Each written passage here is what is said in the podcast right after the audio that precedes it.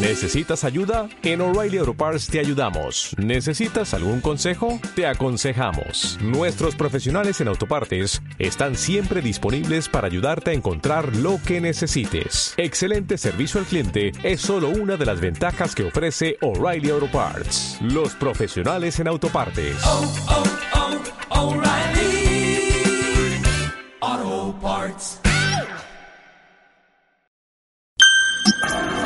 Aquellos sentimientos de los viejos tiempos. Todavía tengo días malos, pero está bien. Antes solía tener años malos. A veces se cuelan esos viejos sentimientos. Podemos sentirnos temerosos, avergonzados, desesperados.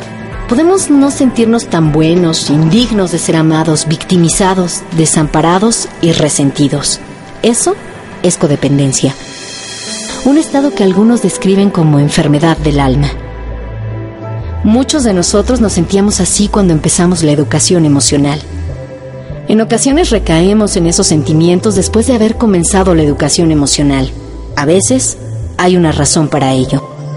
Un evento puede disparar estas reacciones como terminar una relación, el estrés, problemas de trabajo, en casa o con los amigos. También la enfermedad física. Finalmente estos sentimientos regresan sin motivo. Volver a sentir esos viejos sentimientos no significa que hayamos regresado al primer peldaño de nuestra educación emocional.